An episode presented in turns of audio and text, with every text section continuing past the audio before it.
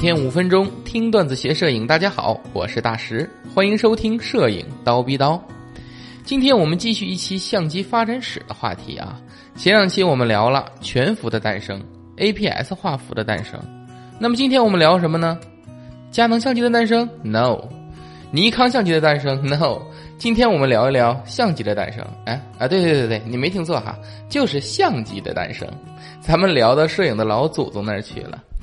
那么这个相机的诞生从什么时候开始聊起呢？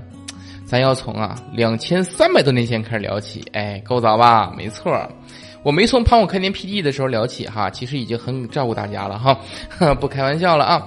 我们继续说，这相机的发明诞生啊，它的一个基础就是相机的理论基础呢，在于这个叫小孔成像。这小孔成像呢，最早是见于我国战国时期墨子的墨经中，在这墨经里面就说，呃，他说光线啊，透过门上的一个小孔照进来，投倒映投映在屋内的石板上，刚好映出了屋内的倒影，就是屋外塔的那个倒影。当然了，这这这肯定是我翻译成白话文嘛，这原文是那个墨镜里的古文哈。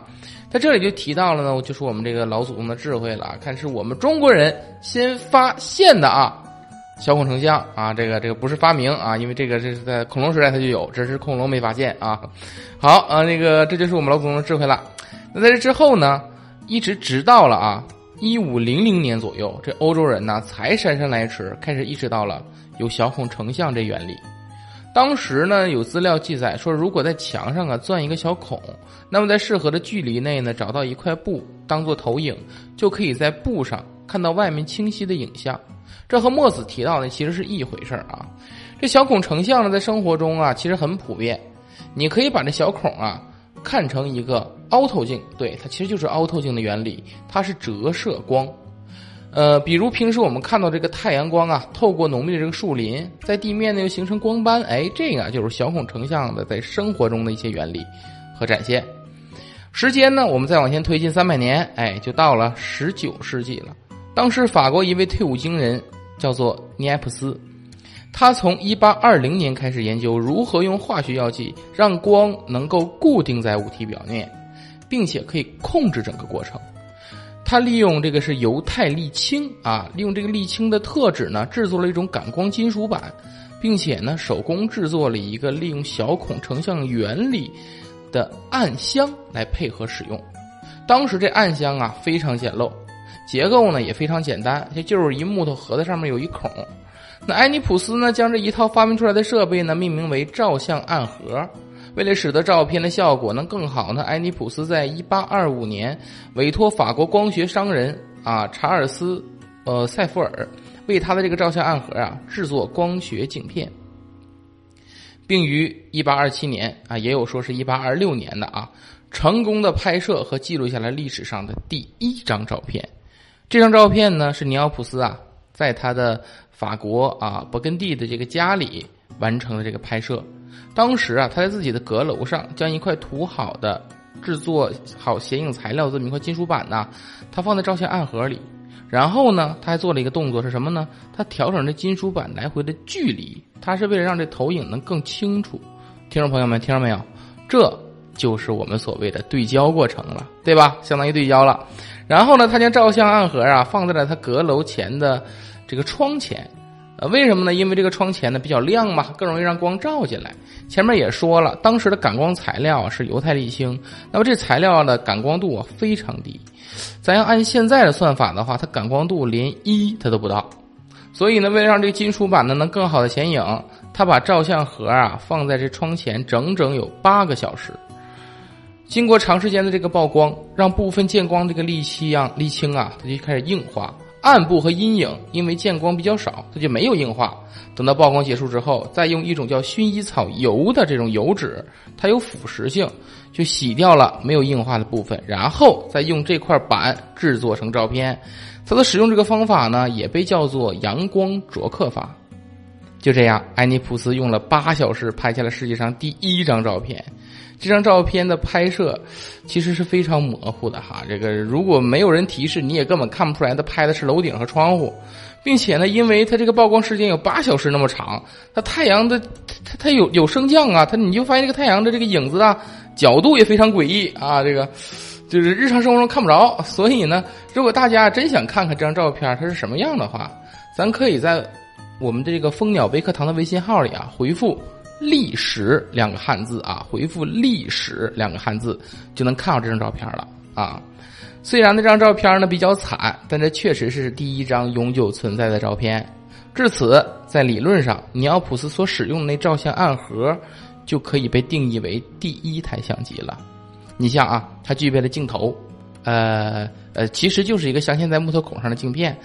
呃，因为没有光圈，我们可以把它看成一个只有最大光圈的镜头啊，对不对？这个要是按照今天的成镜头的话，怎么称呼呢？对应的话，嗯，应该叫做定圈镜头啊。厉害了哈，呃呃，其实这个光圈坏了的镜头它也这样哈。言归正传啊，好，有镜头了，自然也有快门。快门是什么呢？其实就是一挡板啊，你可以看成镜头盖它打开了，它就开始曝光了；它它一挡上，它就停止曝光了。那么有了镜头，有了快门，自然还有感光元件，就是那沥青金属板。对了，还有对焦动作。所以呢，拥有这些的照相暗盒，你说它是不是相机？对吧？当然了，因为后来达盖尔啊参与了研究，并且呢还进行了摄像术的改进，自然呢也要配合他自己的这些技术呢，制作了自己的照相暗盒，这就被称为照相暗盒二点零啊。配置呢就更全了，它就有了真的快门了啊，有了真的光圈，哎，还有真的取景器，这个相机呢就得到了正式的定型。这个有很多人呢就会在这方面跟我有不同的观点了啊。有些人会说说达盖尔发明的那个才叫相机，对吧？呃，尼奥普斯发明的不算相机，这个吧，其实我跟大家的看法都不一样啊。什么叫相机？相机是为了照相而存在的机器。什么东西拍出了第一张照片的那个照片，那那个东西就应该被称作第一台相机，对吧？光圈、快门、取景器只是为了照相服务的，它不能决定是否照相。所以呢，我一直坚持尼奥普斯才是世界上第一台相机的发明者，啊，至于达盖尔发明的这个铜板摄影术啊，哎，流就就流传千古这事儿啊，哈，其实没有那么单纯啊，后边呢有很多小插曲，呃，这个呢时间关系，后续我会做专题来讲解啊。我想这里有细心的网友会听到了，刚才我说的达盖尔的摄影术是什么？铜板摄影术，对不对？哎，我没说银版摄影术，是吧？估计有同学会说了，哎。大师老师口误了，嗯，少年你太天真了啊！我跟你说没口误啊，就是铜板摄影术，而且我也是最近才知道的。谁告诉我的呢？就是我们来自伦敦的摄影师啊，小谭老师。这个大家呢之前听过周会的应该知道小谭老师。那为什么会有铜板银版的这种说法出入呢？其实当时达盖尔啊用的这个摄影术啊，它的主要显影材料叫碘化银。他涂抹了碘化银的金属板，经过曝光之后呢，再蒸以水蒸气，呃，水银的蒸汽啊，然后再用食盐定影，来得到永久的影像。那很多人呢就认为这涂抹了碘化银的金属板呢，它是一块银板啊，其实啊，呃，那是一块铜板，它表面镀了一层银，所以呢，你说操作都是在铜板上，银只是作为显影材料，所以我说这是铜板摄影术，没毛病，对吧？怎么样？这么一听，小谭老师知识渊博吧？嘿嘿，其实啊，我今天说的这些内容啊，小谭老师都在一套叫做摄影史的课程中有所讲解。这套课程呢，也介绍了摄影的发展和重要的时间点，更分享了不同时代大师的作品，让你在听课过程中啊，也能提升自己的审美。